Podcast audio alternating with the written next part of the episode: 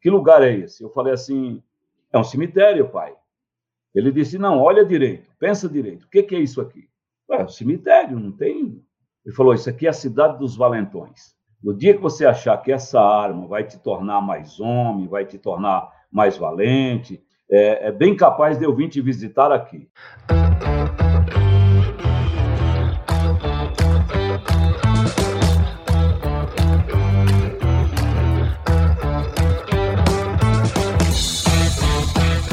Então, bom dia, boa tarde, boa noite. A gente está aqui para mais um episódio do Desnegócio. Gente estava aqui num pré-papo com o Hermes. Eu tomei a vacina hoje, então não estou com energia a mil, mas eu estou muito animado com o papo de hoje. O Hermes é um cara incrível. A gente vai contar um pouco da história dele, vai falar um pouco de oportunidades que existem aí no fora do eixo da Faria Lima, né? Que quando o pessoal pensa em negócio, todo mundo pensa ali do condado, né? O, aquela coisa ali da, do glamour do mercado financeiro, mas tem um, um mundo de oportunidades e de negócio, de coisas muito legais acontecendo fora, fora do Rio, né? Então, São Paulo, para quem não é de São Paulo e está ouvindo a gente, São Paulo tem o Rio, né, que é o centro expandido, que cerca a cidade, e tem muita coisa acontecendo fora do Rio, né? Então, muita coisa legal, muita inovação, e o Hermes é um cara que está liderando isso. Então, é um prazer ter ele aqui. Fala, Davi. Fala Hermes, fala você que está assistindo de casa ou participando com a gente de casa, porque o simples fato de escutar no mundo de hoje com qualidade já é participar, né? Eu tô muito feliz de estar aqui falando de um tema que toda vez que eu falo é, e toda vez que eu vivo me arrepio um pouco mais e me fortalece um chamado necessário para a gente como indivíduo, não? A gente falando sempre em humanidade, né? Mas humanidade é muita gente, né? A gente tem que trazer isso pro para o indivíduo. E ter o Hermes para abrir essa porteira de falar de impacto social, de gente, de transformação, de excluídos, de ressignificar o lixo, né? Tem muita coisa interessante que eu acho que o nosso papo vai permear como se fosse um rio. Sinto privilegiado desse papo, vamos se divertir bastante. Hermes, como você está aí? Eu me sinto muito feliz, muito tranquilo e uma honra poder estar aqui nesse papo falando de um assunto tão importante: comunidade, pessoas, vidas, generosidade, negócios. Tem muitas pessoas que falam do medo da curva do rio. Eu gosto da curva do rio, porque a curva do rio é onde junta tudo, mas ali também você encontra o que se perdeu. O rio é perfeito. O rio é onde a gente está. É o rio da vida. É o rio que a gente caminha, que a gente nada, que a gente flui. Estou muito feliz de estar aqui com vocês. Vou puxar uma coisinha que acho que é importante que a gente vai falar de empreendedorismo, né, de negócio. E até então o mundo criava uma cisão muito forte. E acho que uma figura que representa muito, e eu trago isso em relação à filantropia, ao trabalho que não é o dinheiro, né? Porque negócio é muito dinheiro, né? O dinheiro é o que move as coisas, as tomadas de decisão, os investimentos. E acho que tem um lugar que, de certa forma, durante muito tempo, é, a filantropia andou meio paralela a isso, muito representada às vezes pela mulher, então a gente fez questão de mapear alguém que também quebrasse um pouco dessa lógica e mostrasse que tem muito homem que tem uma força do feminino da doçura dentro dele e que isso não é relacionado a sexo ou gênero, isso tem a ver com o nosso equilíbrio interno. Mas eu falo que a, a filantropia ela tinha muito a imagem da avó da igreja, sabe a avó da igreja, que todo mundo conhece, avó do bairro, que tinha as rifas e que abria mão de tudo e de todos, às vezes, e uma exposição absurda em prol de criar as campanhas, as coisas que elas não se sustentavam na visão estruturante de um negócio, né? Mas como que isso se sustenta, né? Como essa pessoa ela vai conseguir ter visão de médio e longo prazo, como o Davi adora falar, né? Como, ok, mas é filantropia, mas como que fecha a conta? Então, acho que eu queria trazer um pouco. Hermes, como você vê filantropia e negócios andando no mesmo lugar? Eu estou vendo hoje uma coisa nova, né? Essa questão da filantropia, porque começamos a separar essa coisa da filantropia como só caridade. Mas agora estão entrando numa questão da, da filantropia que gera impacto, que, que traz mudança, que traz transformação, principalmente para as comunidades. Agora mesmo a gente foi convidado, se a gente queria fazer parte de um programa de um grande instituto aqui de São Paulo, Fundação de Base Comunitária ou seja, uma fundação que trabalha muito forte essa questão da filantropia, justamente para fortalecer pequenas organizações, pequenas outras ações que estão feitas no território. E eu acho que mais por conta aí desse histórico de 20 anos que nós estamos aqui na comunidade, e não dá para desassociar uma coisa com a outra. Eu, eu acredito assim, negócio para mim, toda a minha base, toda a minha estrutura, eu falo disso, mas não com cunho religioso, é, é, o meu direcionamento vem muito da Bíblia. E uma das coisas que eu aprendi na Bíblia, antes de chegar aqui, é aquele que se importa, aquele que se, se preocupa com o pobre, ele empresta a Deus, que lhe paga e lhe dá um benefício. Quando eu li essa passagem, eu falei: Uau, achei aqui o meu lugar. Então, vou, vou investir em pessoas, porque o retorno já está garantido daquele que eu acredito que vem. Então, se não vier retorno das pessoas, não tem problema. Vem o retorno de outro lugar. E dá certo, porque vem o retorno das pessoas também, vem, vem o retorno da comunidade em geral, vem um retorno de uma forma muito legal. Então, eu acredito que negócio e amor trabalhando junto é o que faz a diferença. É, mas deixa eu, eu vou dar um passo para trás para a gente dar dois passos para frente. Assim.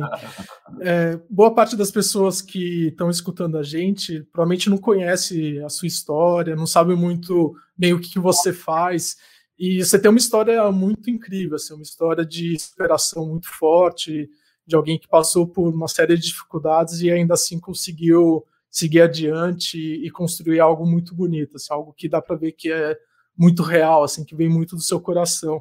Conta um pouco assim, onde você está agora, assim, o que, que você tem feito agora e um pouco como você chegou é, no, no, Instituto NUA, que, como que foi essa história, assim? Eu nasci na roça, me criei na roça, bem no interior do Ceará, e acontece uma coisa bacana que eu, eu vim descobrindo ao longo do tempo, que Deus me colocou no mundo, eu acho que para quebrar preconceito mesmo. Eu sou filho de uma de uma mulher loira, uma, uma ruiva, bonita, e um negrão de dois metros de altura. Lá em 1964, essa loira se apaixonou por esse negão, e aí nasceu esse cara. Mas lá na 1960, na época mesmo de, de, de, muitos coronéis ainda, eles não aguentaram o preconceito e romperam. E aí meu pai foi embora antes de eu nascer e minha mãe, com três meses de, que ela tinha metido, assim, com três meses que eu, três anos, aliás, desculpa, três anos de nascido, ela também encontrou um outro rapaz que foi casar com ela e ele também não me aceitava muito bem porque eu era filho do negão. Então, o que acontece? Sobrou filho da Kenga, né, como era chamado lá no Nordeste. Então, eu trago é, toda essa bagagem. Quando eu chego em São Paulo, vim trabalhar aqui em São Paulo, comecei a trabalhar de, de, de garçom, enfim, trabalhei por 10 anos nessa, nessa área. Volto para o Ceará, conheço minha esposa, caso com minha esposa. Meu pai adotivo tinha um, um sítio, vendeu o sítio porque achou que eu não, não conseguia mais trabalhar na roça, vende, e aí vem o plano Collor bloqueou toda a grana dele e eu me senti muito culpado. Para quem não para quem não conhece, conhece o plano Collor, é um pessoal mais jovem, o plano Collor yeah. foi um plano que teve no que época que foi? Final dos anos 90? É. Foi no final dos anos, anos 90. 80, os anos 80 e começo de 90, assim. É, eu errei, eu errei, eu errei o começo, então é no começo dos anos 90. Eu lembro bem, assim, que o meu pai também, ele, tá, ele tava com, ficou com o dinheiro todo parado, foi um desespero, assim, eu lembro que foi bem marcante para mim. Então, para quem não sabe, foi um plano que o governo bloqueou a poupança de todo, toda a população, liberou uma parcela para as pessoas poderem sacar, mas bloqueou sem sem ter uma data para as pessoas poderem tirar o dinheiro. Então, Ou muita seja, gente estava com dinheiro guardadinho. É, muito. E daí que vem muita da desconfiança que as pessoas mais velhas têm no mercado financeiro de uma maneira geral. Pode continuar, Ed, mas eu quis fazer esse Não, eu vou, dar, eu vou dar a dica, vou dar a dica. Você que tem muito dinheiro guardado e quer guardar mais ainda, usa o dinheiro, cara. Investe em empresa, abre negócio, doa, tira o dinheiro da conta parada, porque quem sabe aparece um plano Collor aí, ó. Vamos botar o dinheiro para rodar, né? O tempo tá difícil.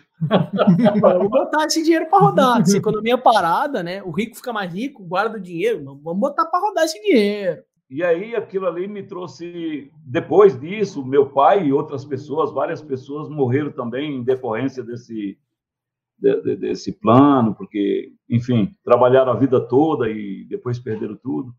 E aí, quando eu cheguei aqui em São Paulo, eu já não quis mais trabalhar de garçom, porque eu vim com a mente assim, se o, o, o na minha mente, né? Se o, o presidente dá um golpe desse, eu posso me tornar um ladrão. E foi isso que eu fiz. Ninguém me chamou para ir para o crime, ninguém fez a minha cabeça. Eu sempre fiz as coisas muito decidido. Eu sou um homem que eu, hoje eu sou feliz porque eu não, não, não tenho arrependimento do que fiz. E nada. Eu fui roubar, fui roubar banco.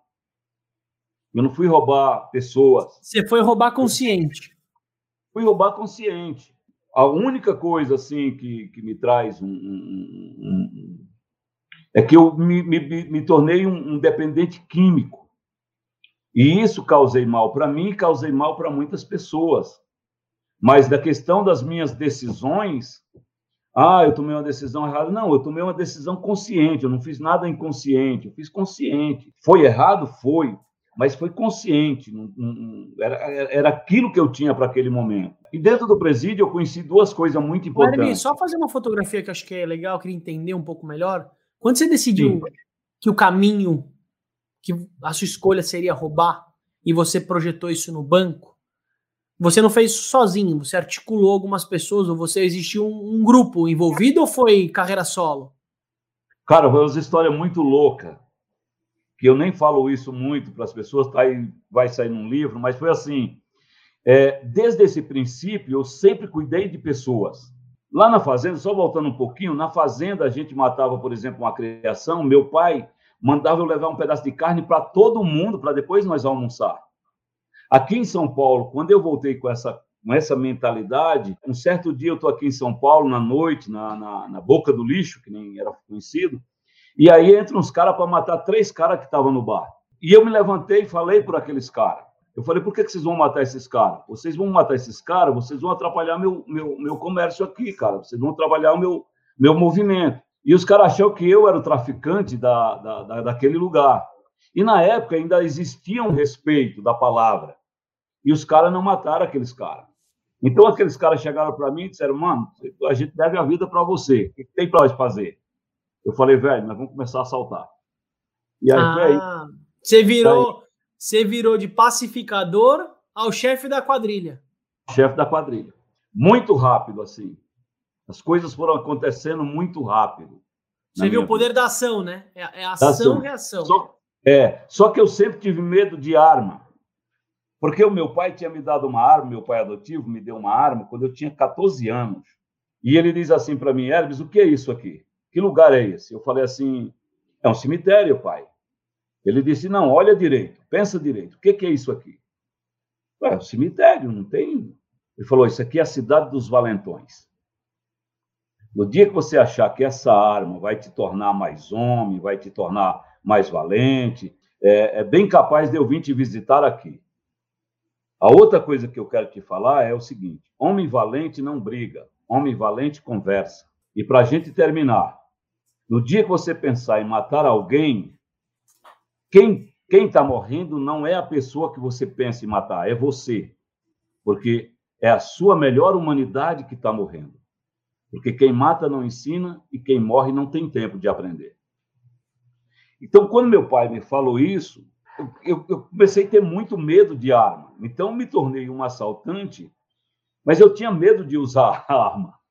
Então, é, foi uma história assim muito Deus é muito bom para mim. Foi, foi na verdade, um, um, um, período que eu vivi muita coisa, mas assim não vi morte, não, não foi necessário tirar a vida de ninguém, sabe? As coisas sempre foram muito mais resolvidas na conversa do que numa arma empunhada.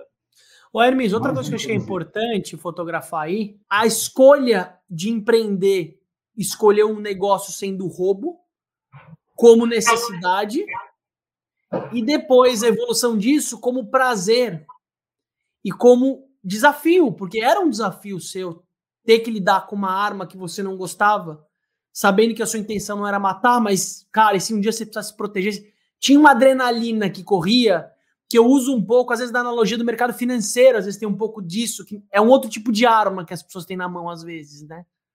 Sei lá, um executivo de banco que hoje está precisando vender um crédito para um idoso e vende a juros 6% ao mês, É uma arma ali. Então a gente tem alguns movimentos. Eu queria saber quando você, você sentiu essa diferença do roubar por uma necessidade, cara, eu preciso sobreviver, é o que eu tenho na mão. E o segundo, opa, até que tem coisa aí, até que o dinheiro vem, até que eu articulo pessoas, até que eu trago um outro olhar para isso. Teve algum momento disso, de transição, desse. Então, teve uma coisa muito importante na minha vida que eu chamo. É, é, é, eu falo que a gente sempre foi muito observador das oportunidades. Então, tinha essa questão do, do, do, da adrenalina, mas eu gostava mais do desafio do planejamento. Planejar bem um assalto para medir. Eu passo, por você ter uma ideia, como eu gosto de planejamento, eu passei por nove presídios e eu fugi de seis. E como é que eu fugi? Porque eu estava sempre lendo um livro, mas eu sabia quantos passos o guarda dava na muralha. Eu sabia o horário que ele ia no banheiro, sabia o horário que ele ia fazer o lanche dele, sabia a hora, a troca de plantão, sabia tudo. Então, minha, minha mente foi muito voltada para essa coisa de planejamento. Mas eu não sou um homem da planilha. Eu sou um homem do planejamento visual. Né? Eu olho aqui, peraí, se eu fosse um homem das planilhas, ixi, eu estava muito. Eu já tinha, estava em 10 comunidades, 20 comunidades. Não são assuntos fáceis de falar, assim. Quando a gente erra, é difícil a gente falar disso publicamente e eu fico muito feliz de você ter tá sendo Não, cara, transparente. Você sabe, você sabe o que acontece? Teve uma, um, uma advogada que quis limpar meu nome um tempo atrás, aí chegou um amigo meu que é jornalista, falou: Você está louco, mano? É a tua história, como é que você vai se limpar da sua história, cara? Vai ficar um homem sem sem passado, o que é bom é que você venceu, tá? sabe? É. Você, você, você conseguiu sair desse lugar. Então, tem uma coisa assim muito importante que, para mim, foi quando eu cheguei no fundo do poço. E aí é quando eu aprendo que não existe fundo do poço. Fundo do poço é quando a gente para de cavar. Se a gente continuar cavando, a gente vai sair em algum lugar.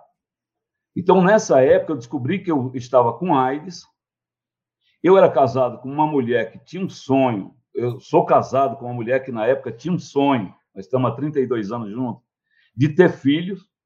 Ela não podia ter filho porque era estéreo. E agora com um cara idético, como é que ela vai ter filho? Então, fundo do poço. vivendo um momento tão precário na questão das drogas que eu chorava para não usar droga, mas não conseguia me conter.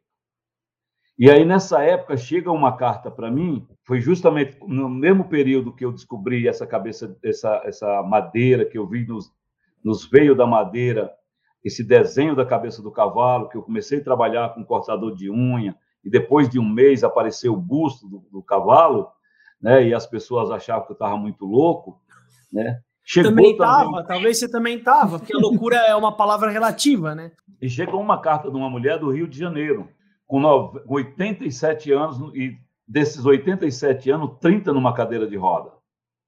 E ela evangelizava ah, os presídios de São Paulo todinha, com cartinha à mão, sabe? E ela manda uma carta para mim, ela sabe meu nome, ela sabe o número da minha matrícula, ela sabe o número da minha cela, ela sabe o número do meu pavilhão, ela sabe tudo de mim. E aquela carta chega num dia do mais alto desespero da minha vida mesmo, assim, de, e quando eu começo a ler aquela carta, ela me apresenta um amigo chamado Jesus Cristo.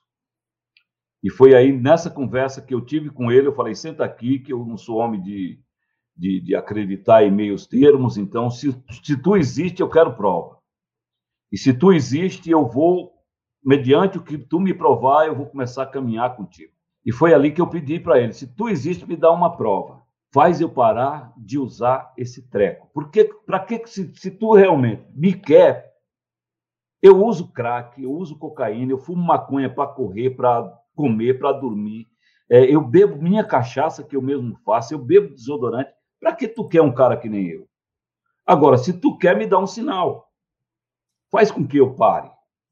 E no outro dia, eu tinha saído um peso de mim. A partir daquele dia, nunca mais eu usei droga. Isso foi dia 4 de abril de 1997. E aí, o meu trabalho com a arte, ela começou assim. Eu descobri que tinha que sabia fazer escultura, deu certo ali o primeiro.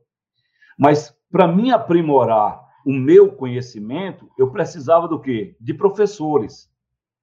E como é que eu ia arrumar? É, como é que eu ia arrumar professores na cadeia? Então tinha uma coisa que era bacana, que é assim, cada um, se o cara fazia um barco, o outro não podia fazer o barco, porque não podia ter concorrente. E todo mundo respeita, porque senão outro dia é treta, né? E eu, o meu contrário, foi, foi ao contrário. No meu caso, foi o contrário. Eu comecei a chamar as pessoas. Olha, gente, eu aprendi a fazer isso aqui, mas vamos, vamos fazer junto. E aí as pessoas, em vez de aprender, elas me ensinavam muito mais, cara. Começaram a me ensinar como rapar madeira com caco de vidro, né, sabe? E a gente foi aprendendo a fazer isso. Então, nós começamos com quatro pessoas no fundo de uma barbearia e terminamos esse projeto quando eu estava indo embora para o semiaberto com 53 pessoas fazendo trabalho de artesanato e manuais e a gente fazendo exposição. E como que era a relação de vocês com o pessoal da penitenciária em si? Eles, eles não queriam, eles gostavam, ou era um negócio que vocês faziam escondido? Como que foi essa então, relação? Eu pedi autorização, eu sou um cara muito privilegiado, gente, eu, eu sempre falo isso. Eu estou no lugar certo, na hora certa. O, falei com o diretor, o diretor não aceitava, né? Porque era perigoso, trabalhava com cortador de unhas, se a gente tinha faca de meio metro. Imagina! Aí, caco de vidro, né? Um negócio que, Entendeu? se tiver uma briga, o negócio sai do controle, né? Depois ele descobriu que até arma tinha dentro da cadeia mas ele tinha medo de um cortador de unha, de, de goivas. E aí, o que, que acontece? Eu comecei a tirar uma viga sim, uma viga não do telhado. E aí fui fazendo as esculturas e um dia eu vou lá apresentar para ele. E mostrar que, que a, a, diretoria ficava fora do pavilhão, mostrar para ele o pavilhão, que dava para ele ver, que o telhado estava meio ondulado, assim, porque eu tirava uma, uma, uma viga, né? Entalhado. É.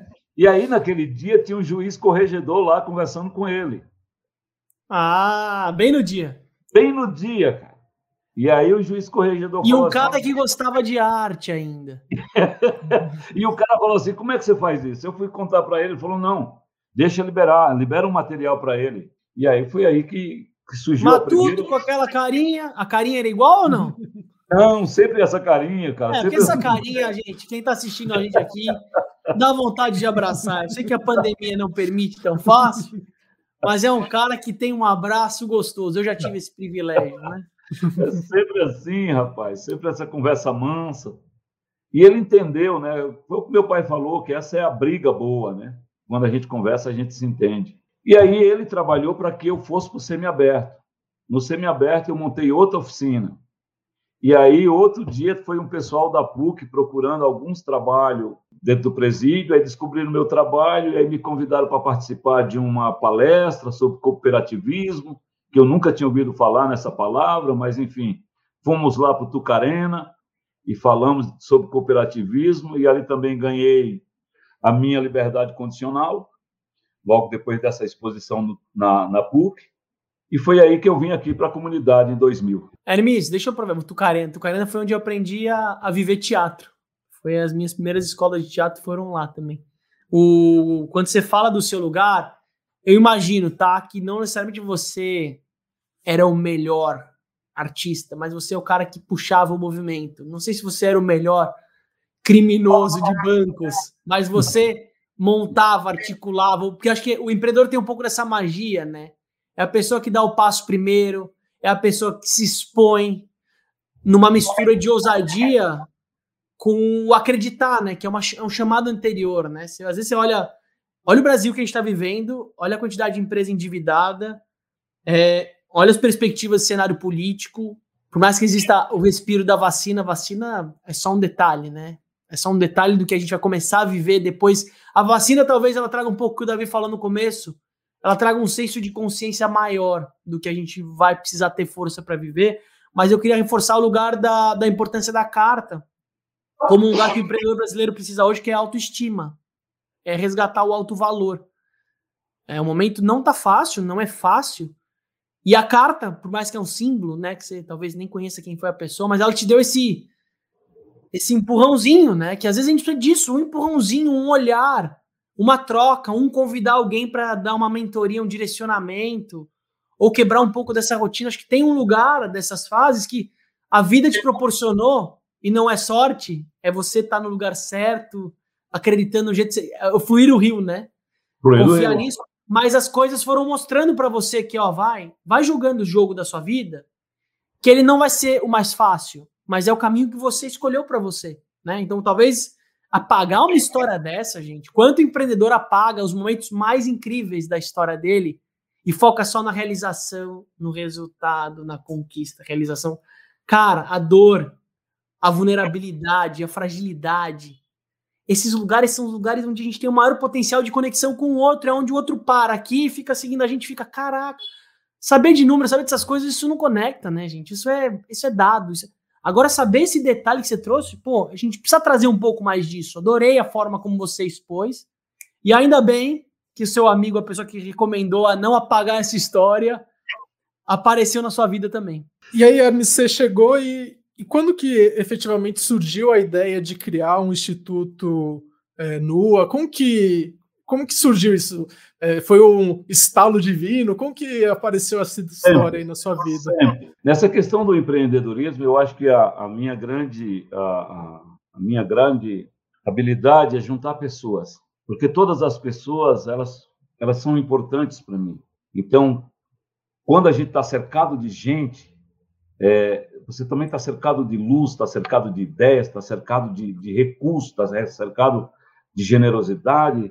Puxa vida, dentro do presídio eu aprendi, por exemplo, uma coisa muito generosa. Temos um ditado lá que diz assim: uma mão lava a outra e, a outra, e, e as duas lavam o rosto. Então, o cara chega e ele não tem uma roupa para participar da visita, alguém tem por obrigação dar uma roupa limpa para ele receber a visita dele. Então, ali só tem ladrão, assassino, traficante, tudo isso. Mas também tem um cuidado entre si de cuidar do outro. Então, essa questão da generosidade, ela é uma coisa que ela, para mim, ela é primordial, né? Então, quando eu cheguei aqui, o Paulo Santiago foi um cara que me mostrou o que, que é essa generosidade também, que é esse cara que falou para mim não apagar a minha história. Quando ele me conheceu, ele me chamou para dar aula na FEBEM, na antiga FEBEM. E aí, quando ele viu o meu trabalho na FEBEM, porque assim, eu ensinei, fui ensinar os meninos a fazer rebelião na FEBEM, cara. Olha para isso. Faz é... direito, cara, assim vocês vão morrer. Assim é. não vão conseguir dar certo. Eu já fugi de oito, olha meu track record, não é o meu resultado aqui. De oito penitenciárias, uma de segurança máxima tal, eu já fugi de seis. E ó, sem arranhão aqui no braço, cara. Mas foi uma coisa mais ou menos isso. Cheguei lá, os moleques tá tudo quebrado. E eu falei assim: o que, que aconteceu? Não, seu Hermes, teve aqui uma rebelião. Eu falei, cara, senta aí, mano. Vou ensinar para vocês como é que monta, faz uma rebelião. E nisso entra o diretor, e eu não conhecia o diretor. E aí ele começa a pegar ali uns caquinhos de madeira, que eu tinha começado a fazer a oficina tal. Eu falei para eles: olha, eu passei por mais ou menos 20 rebeliões. Dessas 20 rebeliões, eu só ganhei duas. E aí eu vou contar para vocês. As duas que eu ganhei. As outras é, é, foi só paulada, do jeito que vocês estão aí. Mas duas eu ganhei. A primeira foi quando a gente sentou e disse: olha, a gente não vai entrar para a tranca enquanto a gente não falar com a diretoria. E a gente ganhou na conversa, expondo aquilo que a gente tinha de direito. O que, que vocês têm de direito aqui que vocês não estão recebendo? É o Danone? É a fruta? E eu comecei a tirar um barato deles, né? Porque vocês têm que aprender a conversar, cara. A segunda rebelião foi quando eu fiz comigo. Foi quando eu olhei para mim e eu disse assim: pô, mano, eu não acho que eu não gosto de mulher. E aí os caras olharam assim para mim: pô, seu é, como assim você não gosta de mulher? Eu falei: não, não é questão de opção sexual, coisa assim, né, não é questão. Não, não gosto de mulher porque se eu gostasse de mulher, eu não ficava 10 anos com um monte de marmanjo do meu lado, cara.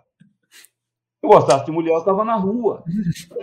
Então já começa por aí. Eu comecei a pensar essas coisas e fiz uma rebelião comigo. Quando eu descobri que nós somos matéria-prima do sistema, quanto mais violento você é, mais importante você é para o sistema. Mais importante você gera. Você é matéria-prima, cara, que vai gerar dinheiro, recursos, mas que não chega para os seus pais, não chega para você, não chega para ninguém. Então, a melhor forma de você fazer uma rebelião é você se rebelando contra o sistema. E se rebelar contra o sistema não é quebrar ele, não é quebrar a cadeia, não é matar o funcionário, é você não fazer nada de errado, cara. E aí o diretor abriu uma porta ali para mim para me dar aula em todas as FEBEM. é, não acredito em outra coisa para mudança que não seja o amor. É o amor que nós precisamos nesse tempo regenerar a confiança. Uma coisa que está desgastada é a confiança. Ninguém confia em ninguém. Todo mundo faz as coisas muito por desconfiança. E eu estou na periferia, eu estou na comunidade. Então, uma das coisas que eu penso aqui na comunidade é a gente regenerar a confiança. É uma coisa que eu venho há, há 20 anos procurando fazer aqui, sabe? É quando você me pergunta, foi divino? O que foi? Que inspiração foi? Cara, eu cheguei aqui, eu nunca pensei em querer ser ONG, sabe? Não, eu sempre vi aquele mar de ONGs, muitas ONGs. Eu falei, não, cara, não quero isso, não, sabe? Eu não quero fazer parte disso. Eu não sabia, não sei nada disso. E você sabe qual, qual, qual foi a minha melhor captação de dinheiro? De recurso? De dinheiro não, de recurso? É dizer não. Sabe? Em 2005, já estava cinco anos trabalhando aqui, em cinco passos, quatro passos que eu considero prioritários assim, para a minha vida: revelação, inspiração, ativação para transformação. E o que, é que me inspira? Pode ser a violência, Pode ser a escassez, pode ser a abundância, pode ser uma criança. Qualquer coisa pode me inspirar. E quando a gente está inspirado, você é ativado, você vira uma máquina de fazer, uma coisa, sabe? Você quer fazer, nada te breca, você vira um vencedor de, de, de, de desafios, né? de obstáculos. Foi isso que aconteceu comigo aqui. Hoje, como que está estruturado em si o Instituto NU? Assim, como, quais são as iniciativas? Cara, lá vem história. A gente começou nesse lixão, cinco anos depois nos tornamos pessoa jurídica, porque eu não queria ser ONG. Então, o Instituto NUA nasce dentro desse lixão, com um olhar do quê? De, através da arte, fazer um trabalho com as crianças que viviam comendo do, do, do, do, que chegava no lixão, sabe? Dos caminhão de, de alimentos, alimentos vencidos que chegava ali, eles comiam daquilo.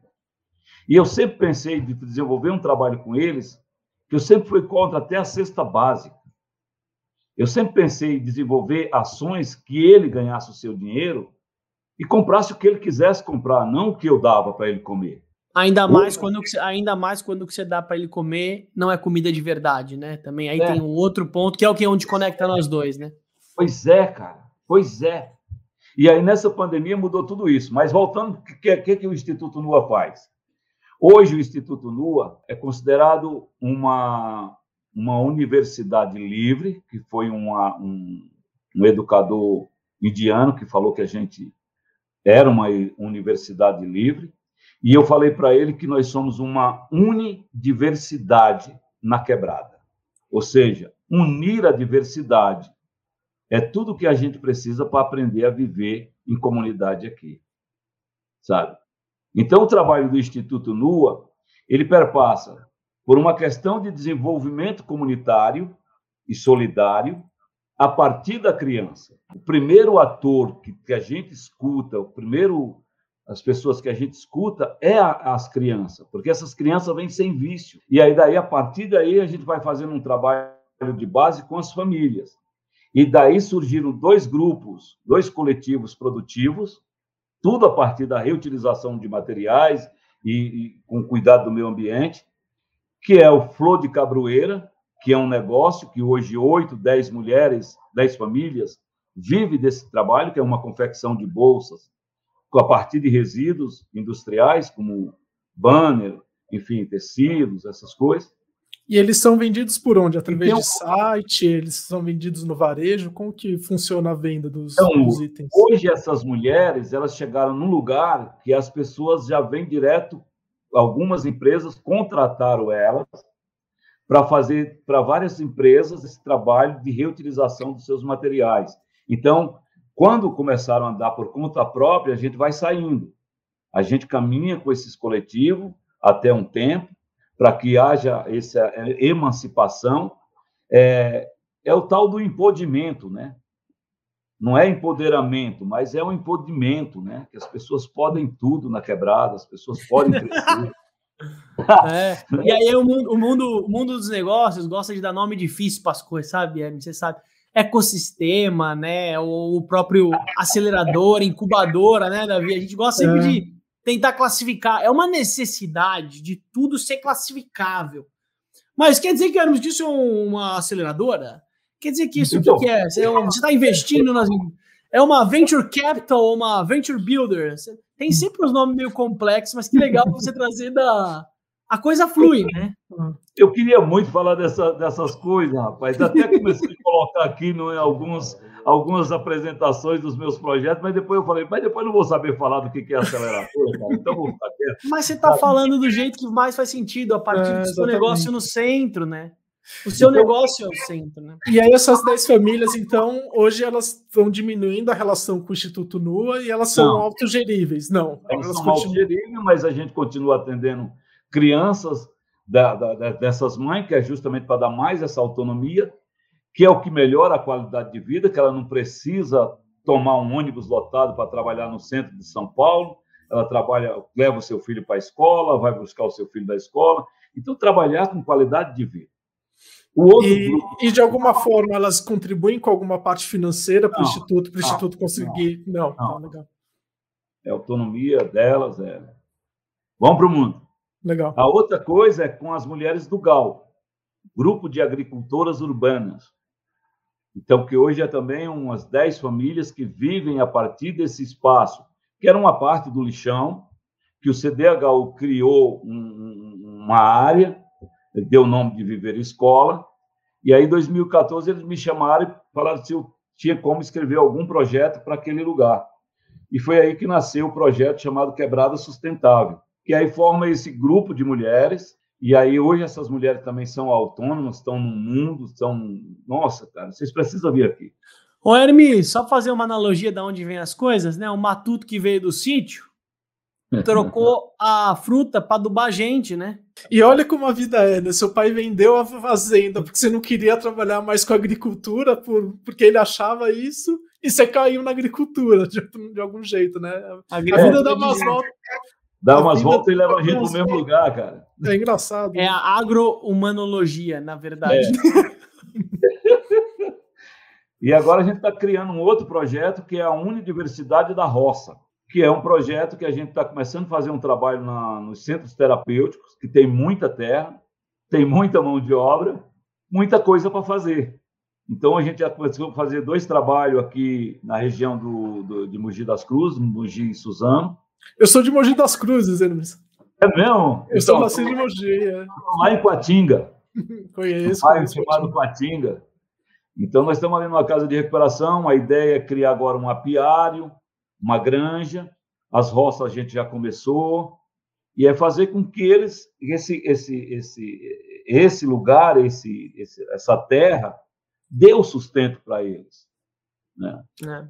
O Hermes, você falando uma coisa, eu gosto de só reforçar, porque muita gente escuta a gente, ou trabalha ou se conecta indiretamente com empresas da família, né? A gente é, uma, é um país de, de imigrantes ou de fundadores que vieram antes e talvez foram mais corajosos, que agiram mais com o coração, porque para mim essa é a melhor definição, e montaram coisas mais autorais. E tem muita gente nova que está vindo que às vezes nega isso. E eu vejo uma beleza na sua história, é que ela, como o Davi trouxe, né, da visão, ela, ela gira, mas ela volta mas ela volta trazendo um oxigênio mais autoral do seu processo. Talvez aquele campo do sítio convencional, do que foi construído lá atrás, tinha um DNA muito mais de um fundador. Eu vejo você já um sucessor, mas com uma cara mais arejada disso, né? Ou seja, e, e de outra, dá mais prazer. Se dá mais prazer, o olho brilha. Se o olho Sim. brilha, conecta mais gente. E se conecta mais gente, é uma equação que eu gosto de fazer, que ela é muito válida para qualquer negócio, gente. Relações profundas, entregas profundas, resultados profundos. Eu queria fortalecer só isso, porque quanto mais a relação for profunda, mais as entregas vão ser profundas, mais o resultado da sua empresa, do seu negócio, do que for, vai ser mais profundo, vai gerar mais resultados. Isso é uma equação óbvia, entendeu? Hermes, eu tenho uma dúvida assim, então, e o instituto em si, ele, ele funciona com base em doações de empresas. Como que o instituto se mantém do ponto de vista financeiro? Ou ele é autogerível? Como que da onde então, que vem o dinheiro para pagar o salário das pessoas, a estrutura, esse tipo de coisa? Uma parte desse recurso vem de um do, das políticas públicas. A gente fala okay. que a gente não trabalha com política partidária, mas a gente começou a estudar um pouco das políticas públicas e a gente entrou nesse viés da, da assistência social. Legal. Então, nós temos um projeto aprovado, um só. Tem organizações que têm 37, tem um monte de projetos aprovados, e parece que às vezes se perde com tanta coisa. A gente só precisa de um e fazer bem feito. Então, esse um que a gente tem, a gente vai trazendo outros projetos em parceria com o FUNCAD, que é o Fundo Municipal dos Direitos da Criança e do Adolescente, e parceria com outras empresas. A gente aprova o projeto no FUNCAD e as empresas mandam os recursos que é deduzido do seu imposto de renda. Esse projeto, o que, que a gente faz? O grupo de, de mulheres, o coletivo de costureiras, ele nasceu de um projeto desses. O coletivo de mulheres do GAL nasceu de outro projeto desse. Ou seja, a gente usa esses projetos como laboratórios para que dali eles possam garantir a sustentabilidade depois do término do convênio. Primeiro, por duas coisas. Não queremos ficar na teta do governo, do, do, das políticas públicas, porque isso não traz autonomia. E a segunda coisa é que as pessoas que estão na periferia elas precisam aprender a fazer bem. Para a gente competir com um produto, a gente precisa fazer bem. Para as pessoas não comprar pelos coitadinhos da quebrada, mas comprar porque quer usar um produto da quebrada. Caramba, isso aqui é da quebrada? É, quero usar esse bagulho. É, é até uma coisa que vejo, aquela coisa, a criança remelenta, né? Aquela cara de. É outra história, é outra, outra pegada. Eu aprendi com outro mestre, para a gente trabalhar, o governo nos vê como IDH, o Índice do Desenvolvimento Humano. A gente aprendeu a trabalhar com o IPDH, Índice de Potencialidade do Desenvolvimento Humano. Sabe? Isso a gente vem botando isso em prática. Hoje eu tenho um desafio e estou convidando pessoas. Hoje mesmo convidei um, um professor da SPM e disse assim: rapaz, tu não tem uns meninos bons aí que me ajudam a fazer um plano de negócio? Esses negócios aí bacana aí que o povo fala. E aí ele disse, rapaz, para quando você precisa? Porque os meninos estão tá tudo de férias, não sei o quê. Falei, não, quando você puder. É, e é um cara muito bacana. É um cara que criou o projeto Campo Favela. E ele me ajudou muito aqui. E hoje nós temos a, a empresa social, uma, uma empresa que a gente está falando até híbrida. Olha isso, como a gente está ficando chique. É, a educação roceira que não é grosseira. Está ficando sofisticada. então, essa empresa é uma empresa que nasceu em 2006 e agora a gente foi caminhando com ela por conta desses projetos que precisava da nota fiscal. Esses projetos agora não precisam mais da nota fiscal porque eles têm um MEI. E aí fiquei com essa empresa. Aí agora nós estamos abrindo um capital que não tem capital, mas para as pessoas da quebrada, quem é que quer fazer parte da empresa. Então, essa empresa está nascendo com o Banco Cacimba, que é um banco social da comunidade, que a gente teve um apoio bacana para o nascimento desse banco aí com a fundação super parceira. O que, que é uma cacimba? Vocês sabem o que, é uma cacimba? É um cacimba d'água. É, é um poço caipiro que é cavado no, na, na, na seca do Nordeste e ela não tem dono. Mas todo mundo tira a sua quantidade que necessita porque sabe que o outro vizinho também precisa.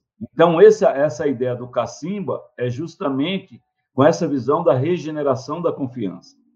E Sabe que é engraçado, Hermes, que o Benjamin Franklin, ele criou, quando logo no começo, lá quando ele estava fundando, junto com os outros fundadores dos Estados Unidos, ele criou um fundo parecido com o Banco Cacimba. Isso há, sei lá, um zilhão de anos atrás. Ele pegou uma quantidade de dinheiro, deixou esse dinheiro aplicado, e ele falou: ó, só pode começar a mexer nesse dinheiro depois de X anos.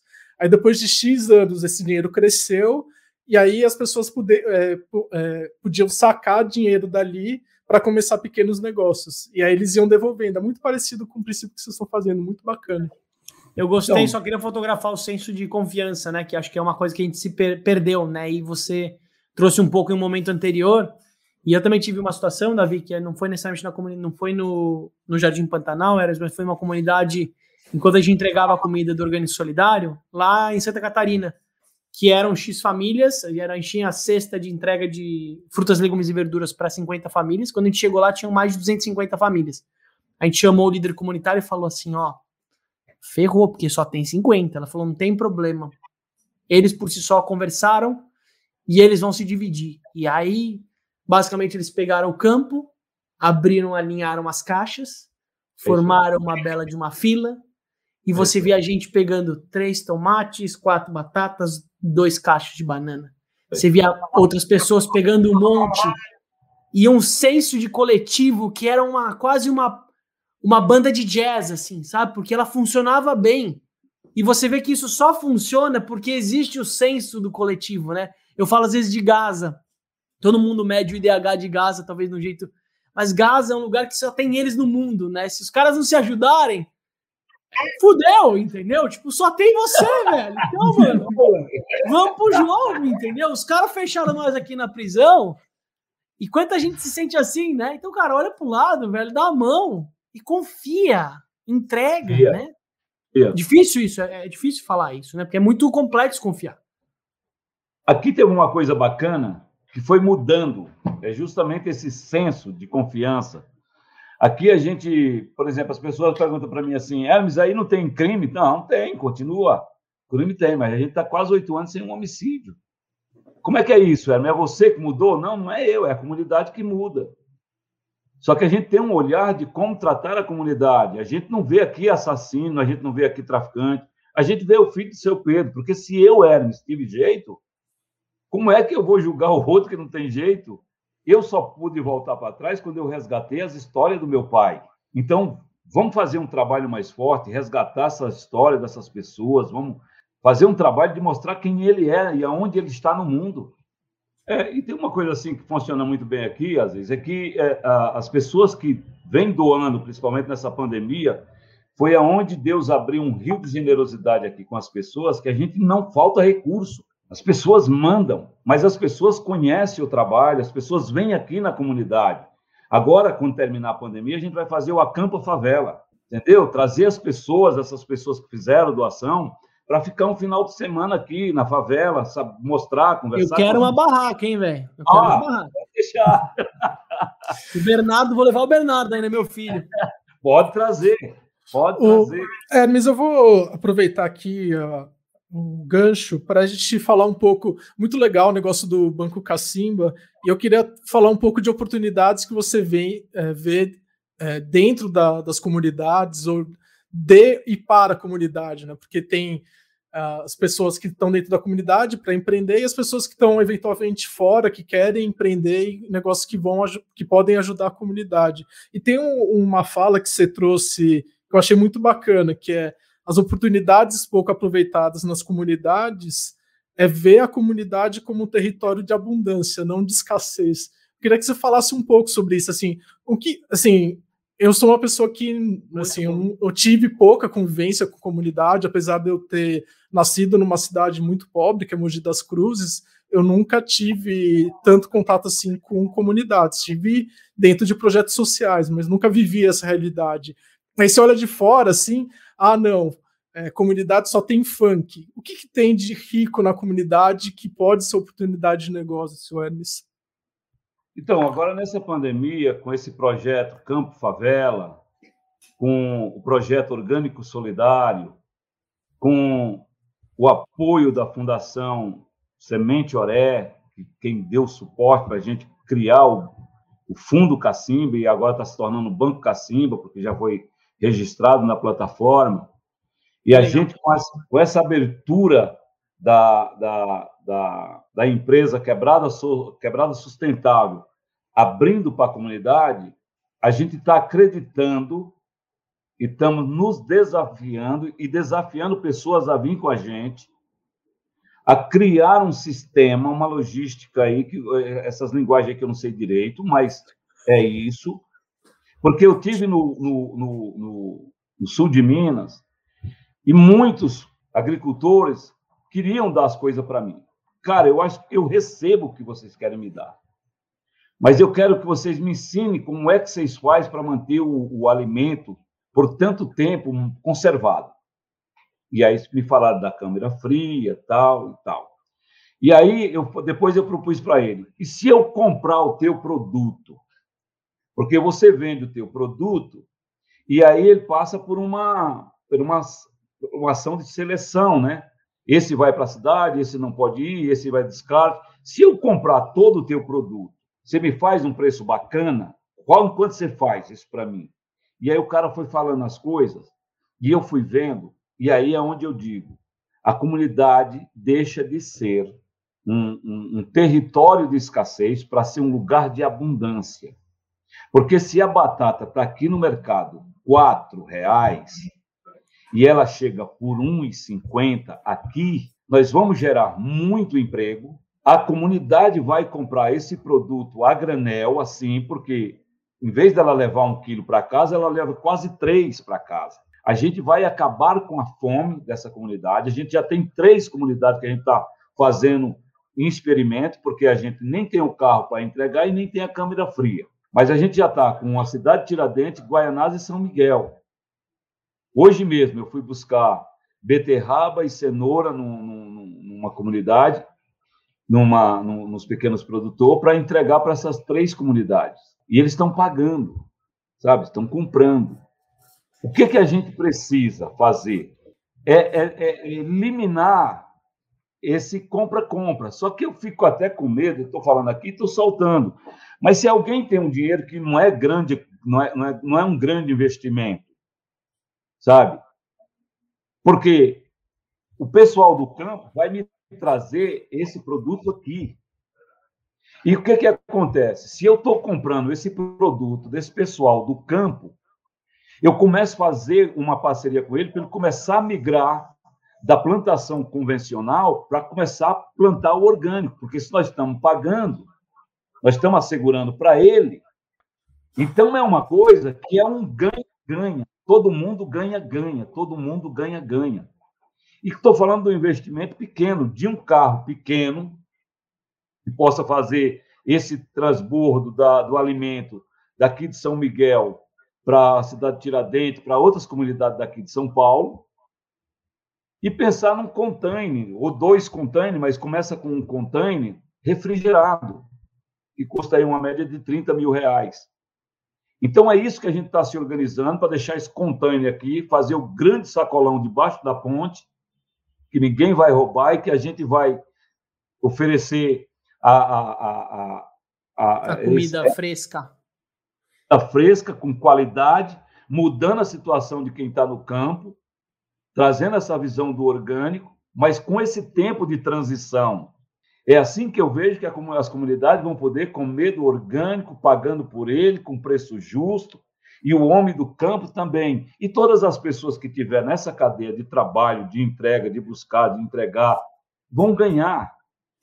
Aqui Legal. a gente está fazendo, aqui a gente está fazendo uma coisa de criar a, as líderes de rua. Então, levanta uma líder dessas ruas e ela faz, que, é, ela faz o grupo de WhatsApp e vai é, anunciando o que, que vai ter naquela semana. Ué, você sabia que tem um, uma empresa muito grande na China, que chama Pinduoduo, que eles fazem exatamente isso. Então, a China é um país muito grande, que nem o Brasil, e aí tem líderes comunitários espalhados pela China que organizam as compras em grupo entre as, vizinhas, as vizinhas ali. E aí vai e a Pinduoduo manda os produtos para essa, essa líder comunitária, isso daí barateia muito o frete, porque paga um frete só, e também o Pinduoduo consegue negociar um negócio em volume, então todo mundo é, consegue ter acesso a um produto é, também orgânico ou produto de mais qualidade com preço mais baixo. Então o modelo que vocês estão faz, fazendo existe no mundo e é, funciona, dá para e é uma empresa bem grande que faz isso, inclusive. Mas eu ia até complementar: esse é um exemplo, Davi, que é sair de um lugar e ir direto para o outro através de um coletivo, né? Mas eu vejo que tem um dado legal, gente, que eu acho que o Hermes ele não fala de terra e de produção e de agricultura e de comida saudável só porque ele veio do sítio, é porque isso é o tema do momento. A reconexão com a terra, para mim, é o all-in do financeiro para qualquer investidor, não só investidor social. É, cara, como eu trago né, o campo para do campo para o prato das pessoas, a, a, tirar os intermediadores. Então você está falando de um negócio que a favela está na frente das capitais da Faria Lima, porque a Faria Lima já está mais distante da terra, porque ela está no 27 andar, então ela já está perdendo nesse lugar. E não tem mais terra nesse lugar. Então eu vejo que os grandes centros urbanos que estão falindo, de certa forma, nesse sentido, eles estão precisando se repensar, eles estão distantes. Então, eles sempre têm que pensar como o Davi falou, né? Eu preciso pegar o cara que está produzindo fora e trazer direto para dentro. A favela tem uma vantagem, ela não precisa trazer e levar, ela é a mesma coisa. Eu vi quando, quando eu conversei com você e com outras comunidades que a gente atende, que a gente distribui no Orgânico Solidário Comida, das 16, 17 comunidades que a gente tem recorrência, é, quase 70% delas já estão produzindo suas próprias comidas, como consequência. Ou seja, primeiro eu aprendo o alimento, eu convivo com ele, eu tiro essa coisa de gênero, que é a mulher que produz, que é a mulher que faz, o homem, o macho alfa. Não, eu junto as famílias para se envolver nisso e eu trago isso como parte da minha economia, que vai além da minha subsistência. Pô, ali tem dinheiro, ali tem valor. Quem não quer comer comida boa, comida fresca e de qualidade, com uma pandemia na orelha que dá isso, né? Quantos, quantas vitaminas o Davi toma por dia? Quantos suplementos a gente precisa? Quantos suplementos químicos que a gente tá balancear o que às vezes numa horta, se a gente aprender a usar aquilo, já tá ali de mão beijada. Então eu vejo que a favela por si só é um celeiro de oportunidade para terra, para se reconectar com a terra mais fácil, né? Então acho que vocês vão sair na frente de muito lugar que tem dinheiro, tem investidor, e a favela era o sítio, né, Hermes? Vamos ser realistas. Ou o morador da favela é nordestino como, como origem. Então tá muito mais fácil de, sabe que nem criança que anda de bicicleta e fala: "Ah, já aprendi, já tá no DNA", sabe o instintivo? ele é mais fácil de canalizar isso, né? Então isso é para mim uma oportunidade forte para se pensar. É que com o Orgânico Solidário nós tivemos uma inspiração muito boa na, na construção da escola debaixo da ponte. Conta mais. Foi feito uma horta orgânica das avós com as crianças. E no processo de pandemia, como vinha bem poucas crianças, as crianças colheram aqui quatro, quatro vezes, tivemos quatro colheitas aqui na, debaixo da ponte mas de seis caixas, dez caixas de, de, de, de, de verdura, de folhagem.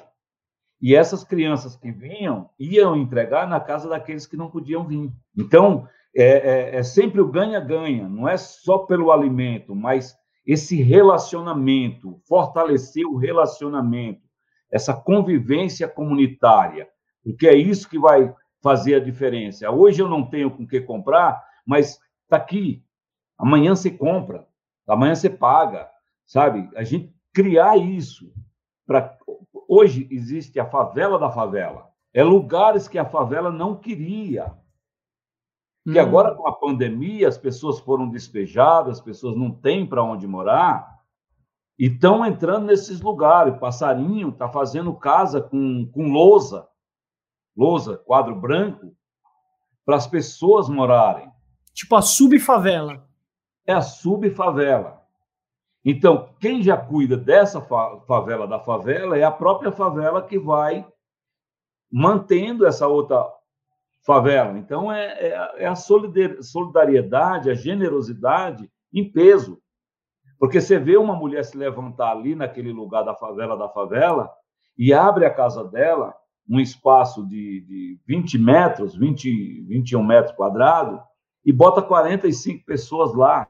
Que legal você falar isso. Eu tive um, enquanto você toma sua água, eu tive um aprendizado também sobre muito parecido com isso, né? É, eu fui, em, a gente entrega em Paraisópolis, em São Paulo, e aí quando eu fui com a Esther uma vez fazer uma visita, eu vi que na porta da, da, do Jardim Colombo, é outro jardim, né? É legal ter a história do jardim, né? Que você olha e você fala, tem jardim aqui embaixo, né? Mas tinha na porta do Jardim Colombo, tinha um monte de barraco assim, e eu perguntei, falei, meu, porque qual que é a lógica dessa galera tá morando num lugar que já tem necessidade, já é escasso?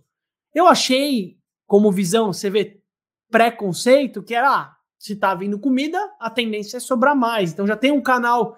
E ela trouxe, não, aqui o senso de coletivo e o senso de, de fraterno, né, de filantropia, é mais fácil. Essa pessoa ela vai arranjar mais fácil uma comida, um espaço aqui, do que numa rua ou numa dark kitchen dos amigos do Davi, entendeu? Que pegam o que sobra da comida e não colocam na porta para não juntar mendigo, né, Davizão? Não tô brincando, não sei se seus amigos fazem assim, mas eu tô falando que tem muito restaurante que faz isso, né, gente? tô falando uma realidade, né? Muito restaurante vê isso como um problema. Não posso é que, na jogar. verdade, às vezes, assim, é, corrigindo, assim, na verdade você não pode colocar lixo na rua, senão a vigilância sanitária vai lá e te prende, não é nem que a gente não queira doar. E além disso, tem um super problema que você não consegue doar comida de restaurante, porque a regulamentação não deixa você doar. Então, por é, mais que os restaurantes é. queiram, não pode, cara. Então, é, é legalmente assim, impossível.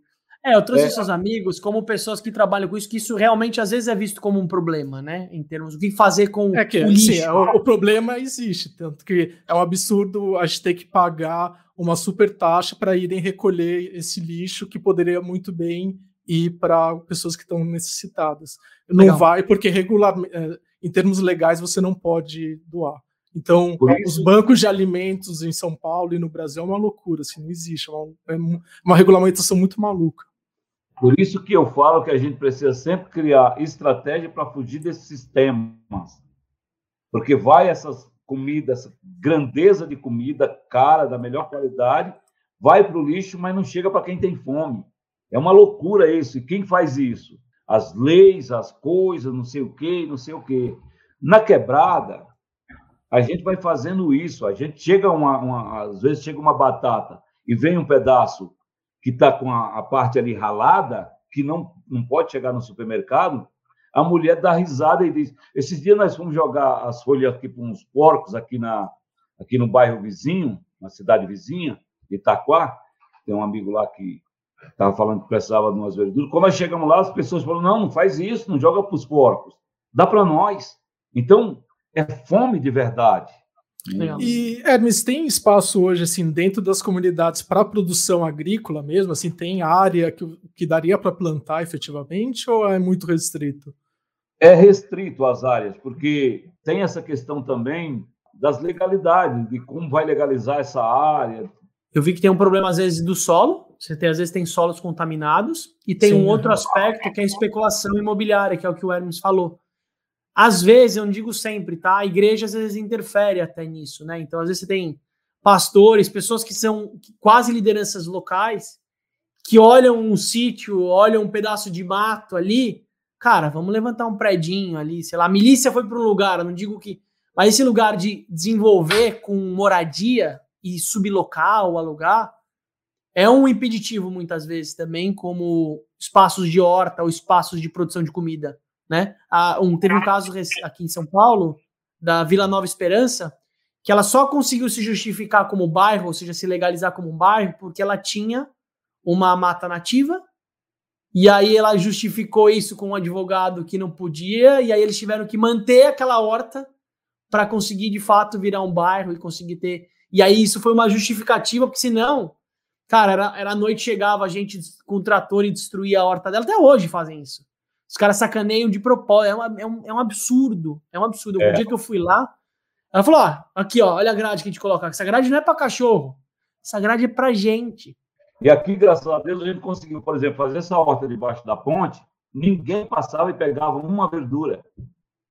Porque quando a gente foi fazer a, o plantio, a gente chamou as, as famílias e disse: olha, se vocês quiserem pegar, não precisa roubar.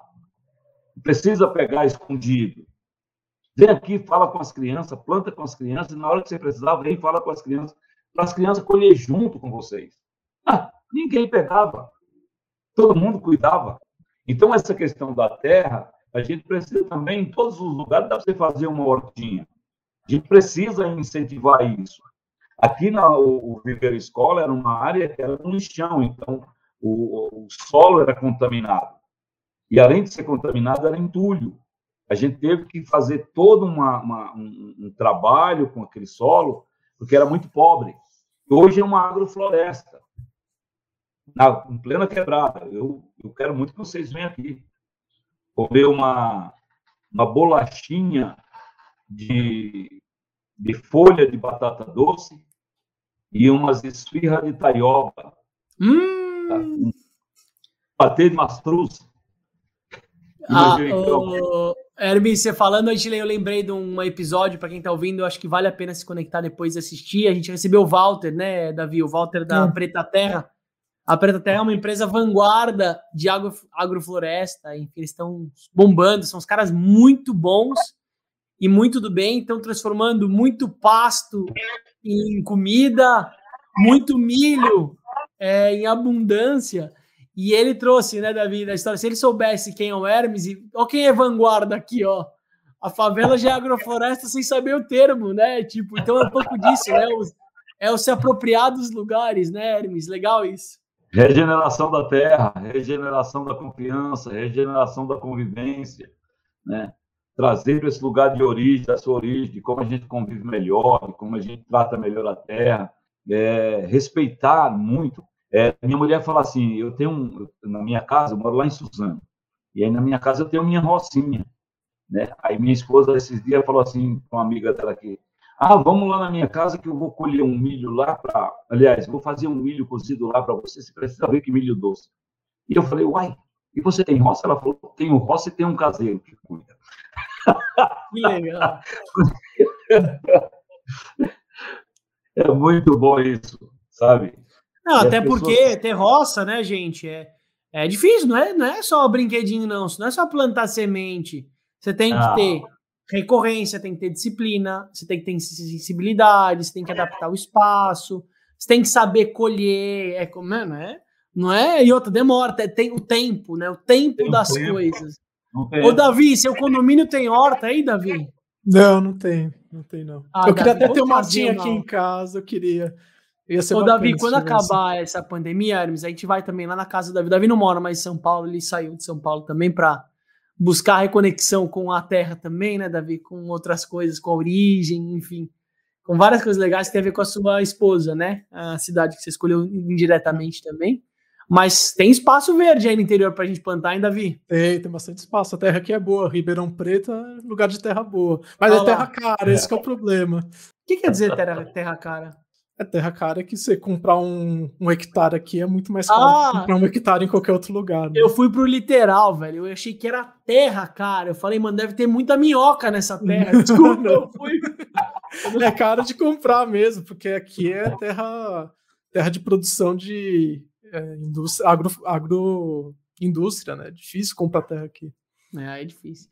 Galera que tá assistindo, legal ter vocês aqui com a gente no ao vivo. Se alguém quiser compartilhar alguma inspiração, vi muita gente legal, Suzana. Deve ser a galera toda ali, ó, Regina. Deve ser uma galera boa que, que segue e admira o Hermes aí nessas empreitadas. Vi a Mônica também, Mônica Rosales, que fez a, a ponte, o elo. É, pessoa incrível. Brima, também aqui. Se alguém tiver alguma contribuição, alguma pergunta, aproveita também para seguir o desnegócio. Enfim, a gente tem, além desse episódio, a gente tem vários empreendedoras, empreendedores, gente muito legal que a gente tem conversado para desbravar territórios menos óbvios, né, Hermes? Muito legal ter você aqui com a gente hoje. Hermes, deixa eu aproveitar que está chegando no último bloco aqui do nosso, do nosso bate-papo. Assim, eu queria ouvir um pouco de você, assim, que dicas que você daria para quem tem vontade de empreender e que você assim, você tem uma história super longa, você é uma pessoa muito inspiradora, assim, eu acredito que quem escutou com certeza saiu com vontade de fazer algo, assim. O que, que você tem de dica para quem quer começar algo, mas está com o pé atrás? Eu, eu, eu acho que tem três coisas que eu acredito, muito importante. As oportunidades estão sempre do meu lado, nas dificuldades elas afloram, e não fazer nada pensando em dinheiro, pensar em pessoas. Quando a gente pensa em pessoas, e o dinheiro fica num segundo plano, é, por mais que a gente precise de dinheiro para fazer as coisas, a tendência é que as coisas fluam melhor, porque gente é o melhor investimento que a gente deve fazer em gente, em pessoas. É, não é não é o mais simples, nem o mais não. rápido, mas com não, certeza é o melhor. E, e, também não é muito difícil, quando, quando a gente coloca essa pessoa sabe? A gente lida com pessoas difíceis, mas aí a gente acaba vendo, aprendendo muito mais com essas pessoas. Eu claro. tenho uma teoria assim que é, esses dias, eu, a, a, por exemplo, as leis, as, as políticas públicas ensinam muito a você não dar dinheiro no farol. E eu concordo com uma série de coisas.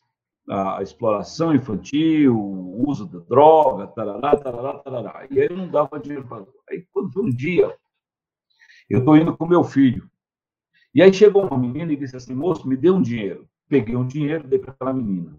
E aí meu filho disse assim, pai, mas não é legal dar dinheiro no farol. Eu falei, filho, a gente precisa quebrar algumas coisas também.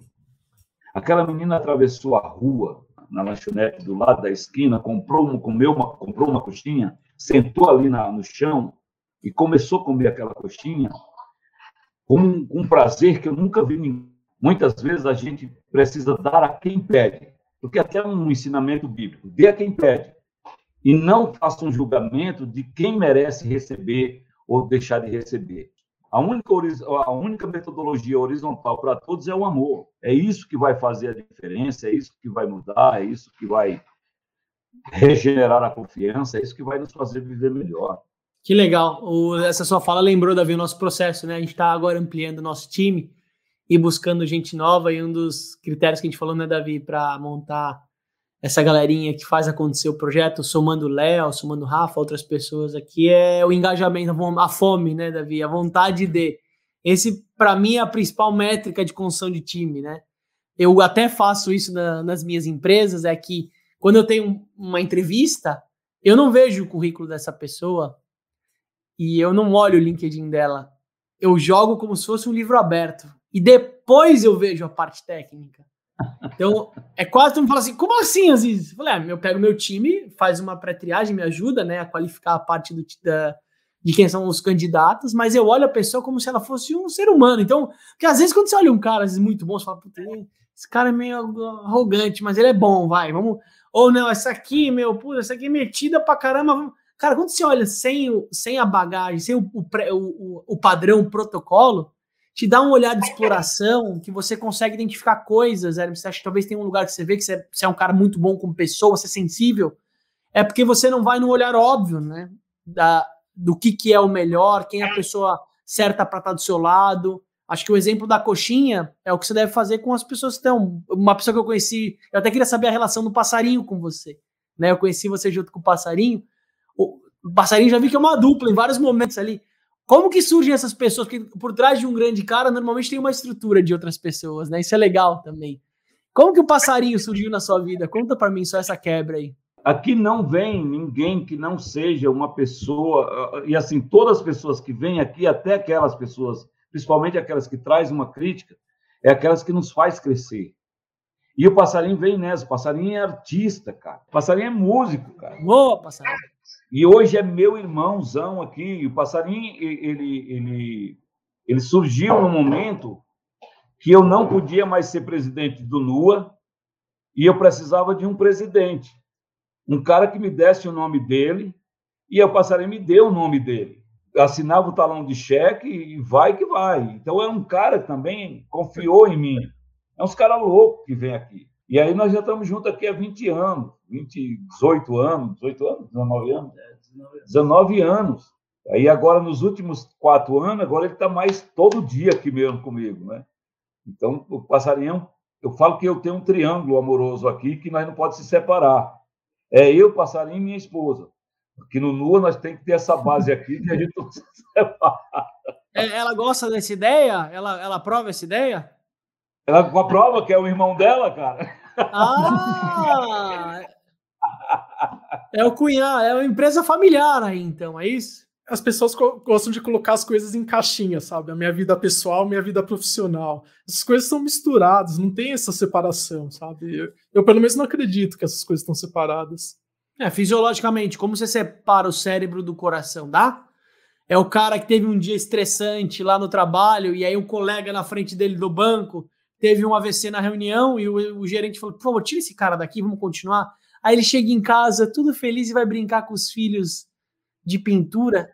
Dá para fazer isso, gente? Quem consegue? Acho que nem com uma meditação trans, sei lá o que, cara, você consegue fazer isso, porque a gente sente as duas coisas. Da mesma forma, quando você tem um ambiente em casa delicioso, isso vai transbordar para o trabalho, né? E as duas coisas vão acontecer para a gente, né? Quem tá bem numa pandemia quem tá de olho fechado, quem tá numa bolha, né? Porque não tem como tá bem, desculpa. Bem é uma palavra também medíocre para o mundo que a gente vive hoje, né? A gente tem que tá, estar tá amando, a gente tem que estar tá com tesão, com orgasmo múltiplo, a gente tem que estar tá mal, a gente tem que estar tá triste. Acho que as duas coisas ela tem que permear um pouco da nossa vida. Acho que o empreendedorismo é um pouco disso, né? É viver a vida com emoção. E precisa, não tem como não ter dias aí que você talvez não esteja tão inspirado como hoje, vai, Hermes. Às vezes você vai ter dias que você vai estar, tá, velho, o caco, mas aí vai ter um passarinho do seu lado que vai fazer assim: opa, levanta, véio, vamos lá. Força nesse jogo que a gente precisa da sua luz. E aí você fala: hum, autoestima, bora, né? Aqui nem a carta que chegou para você, né? Eu vejo que essa rede que a gente constrói em volta dos negócios, né, Davi, de empreendedores, de pessoas que estão fazendo, começando, é um campo de troca muito forte, que ainda a rede é virtual. Mas a rede ela é virtual como canal inicial, ela tem que estar. Tá, as pessoas precisam mandar uma mensagem pro Aziz, pro Davi. Querem falar com o Hermes? O Hermes é um cara que está 15 minutos à frente. Eu adoro falar isso. É uma pessoa acessível. A gente quer trazer gente aqui que você que está assistindo consiga falar, consiga se expressar. O cara que está no palco, já realizou, é mais difícil, é mais árido chegar nele. Isso para mim não necessariamente é a melhor inspiração e referência para o momento que a gente vive hoje. O momento que a gente vive hoje é preciso me identificar, me conectar com quem está fazendo. A humanidade pede isso e o mundo dos negócios também. Se conecta não com o livro. O livro é importante de uma outra conexão, que é se conecta com quem faz, com quem realiza, com quem erra, com quem está precisando de ajuda, Hermes. Com a menina da coxinha, Cara, em vez de usar o pré com o padrão, questiona o padrão. E às vezes faz errado também. Pô, dei o dinheiro lá, vi ela passando ali pro, pro outro cara que tá explorando ela. Tudo bem, mas é importante a gente testar caminhos diferentes, né? Acho que tem um pouco disso nas suas falas, Hermes, que me super me inspira. É que o caminho não é o mais óbvio. Às vezes até pai chega aqui e diz assim, essa criança é terrível. E eu sempre gostei de lidar com os terríveis, porque são esses terríveis que ele está se manifestando, ele está incomodado com alguma coisa, tem alguma coisa que não está legal. Vamos preparar o nosso check-out então, cara? Que preguiça de dar tchau, velho. Tem vezes na vida que tudo bem, eu tô com fome, meu filhote já tentou abrir a porta aqui, Bernardo, umas duas vezes. Hoje foi, hoje vou contar uma, um privilégio de poder ter saído né, da, da, da capital, e que eu falo que o privilégio de sair de uma grande metrópole não é o monetário, é a coragem de você assumir um lugar diferente, né? O Hermes mora em Suzana, enfim. É, então tem todo mundo, cada um tem a sua perspectiva de, de se nutrir na cidade, mas respirar em outros lugares. E Suzana me... é a região metropolitana de Mogi das Cruzes. É. Ah. o pessoal de Suzana odeia quando fala isso. Mas ia falar que hoje, de manhã, o dia estava meio caótico eu agilizei para fazer o um negócio, eu peguei o Bernardo, ele tava ali, ele tá sem escola, né? Tá em casa ali, aquele olhar dele falou: Papai, você já acabou a reunião? Eu falei: Já, filho, bota o coletinho que a gente vai pegar um caiaque e a gente vai dar um rolê. Mano, a gente pegou o caiaquinho, eu e ele, cara. Foi uma delícia. Foram, tipo, sei lá, uma hora. Até estourei um pouco o tempo do moço do caiaque, ele até liberou para mim. Mas, cara, é uma hora de respiro que dá um senso de presença, né? Que você fala. A gente tava querendo procurar baleia, né? A gente mora na Ilha Bela. E eu falei, B, fica de olho no burrifo, hein? Fica de olho no burrifo. Aí ele falou, papai, mas eu não consigo concentrar no burrifo. Porque eu quero ver a pedra, eu quero ver ali embaixo, eu quero olhar outras coisas. Eu falei, caraca, velho, que da hora, né? Você vê, a gente já nasce puro, é só não vir um adulto e fuder com a gente, né, cara? Deixa a criança ser livre, né? Então, aproveitando a nossa saideira aqui, eu quero aproveitar o check-out, que é o momento que a gente termina os nossos papos, né, Davi? Falando como a gente sai se sentindo, me sinto honrado, Hermes, de ter cruzado você na minha vida. Cada vez mais eu vejo muita conexão e admiração pelo que você faz, representando uma galera que eu sou louco para conhecer, sentir o calor dessa comunidade. Eu vejo o potencial e um potencial que ele precisa quebrar esses cofres para conectar os mundos, né? O Davi começou o papo falando dos lados da ponte, né? A gente precisa trabalhar esse senso de integração. Todos nós somos partes da mesma natureza, todos nós somos a mesma coisa. E acho que esse é um grande desafio da humanidade que os negócios podiam fazer, acelerar esse tipo de coisa, né, Davi? Como os negócios aceleram esse senso de integração coletiva. Então eu saio aqui inspirado e, óbvio, com vontade de conhecer cada vez mais o, teu, o seu, o seu trabalho, o seu repertório, enfim, o papo. E, óbvio, Davi, te honro também por ter sustentado lindamente. Davi tomou a vacina ele não escolheu a vacina que ele ia tomar, pelo contrário, ele tomou a vacina. Ele tá mal, tá zureta, tá com a orelha, mas, cara, Davi, adorei estar com você em mais uma dessa. 21 primeiro ou segundo episódio nosso aqui, gravado, então tem bastante coisa legal, mas enfim, sai assim daqui. Hoje eu tô, como eu falei, eu tô meio com energia meio para baixo, mas eu saí muito mexido assim com a nossa conversa, assim, é muito bonito ver a história do Hermes assim e ver que assim, imagina o quanto de pessoas que estão em, em comunidades que é, que poderiam ter essa trajetória que o Hermes teve de conseguir sair desse lugar difícil e ajudar tanta gente. E o que falta é esse olhar cuidadoso que o Hermes tem de acolher essas pessoas que estão numa situação difícil e dar esperança.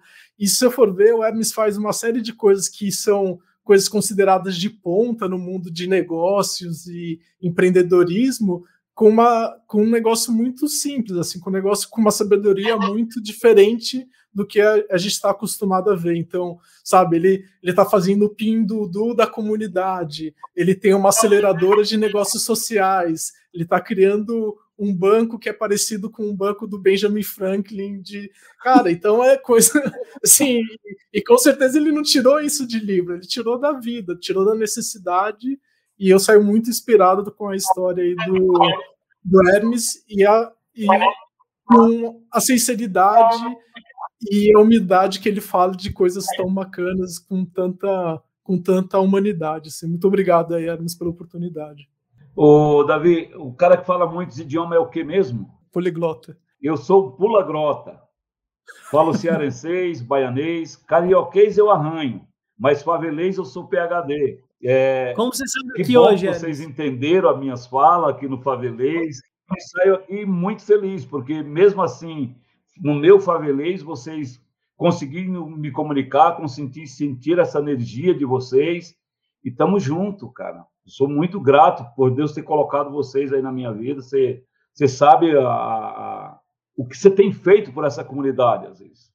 A gente se dá no veio aqui. Muito legal. Então, esse foi mais um episódio aí do Desnegócio. Muito obrigado para quem escutou até aqui. Se vocês puderem seguir a gente no Spotify ou no YouTube, vai ser um prazerzão ter vocês aqui junto com a gente.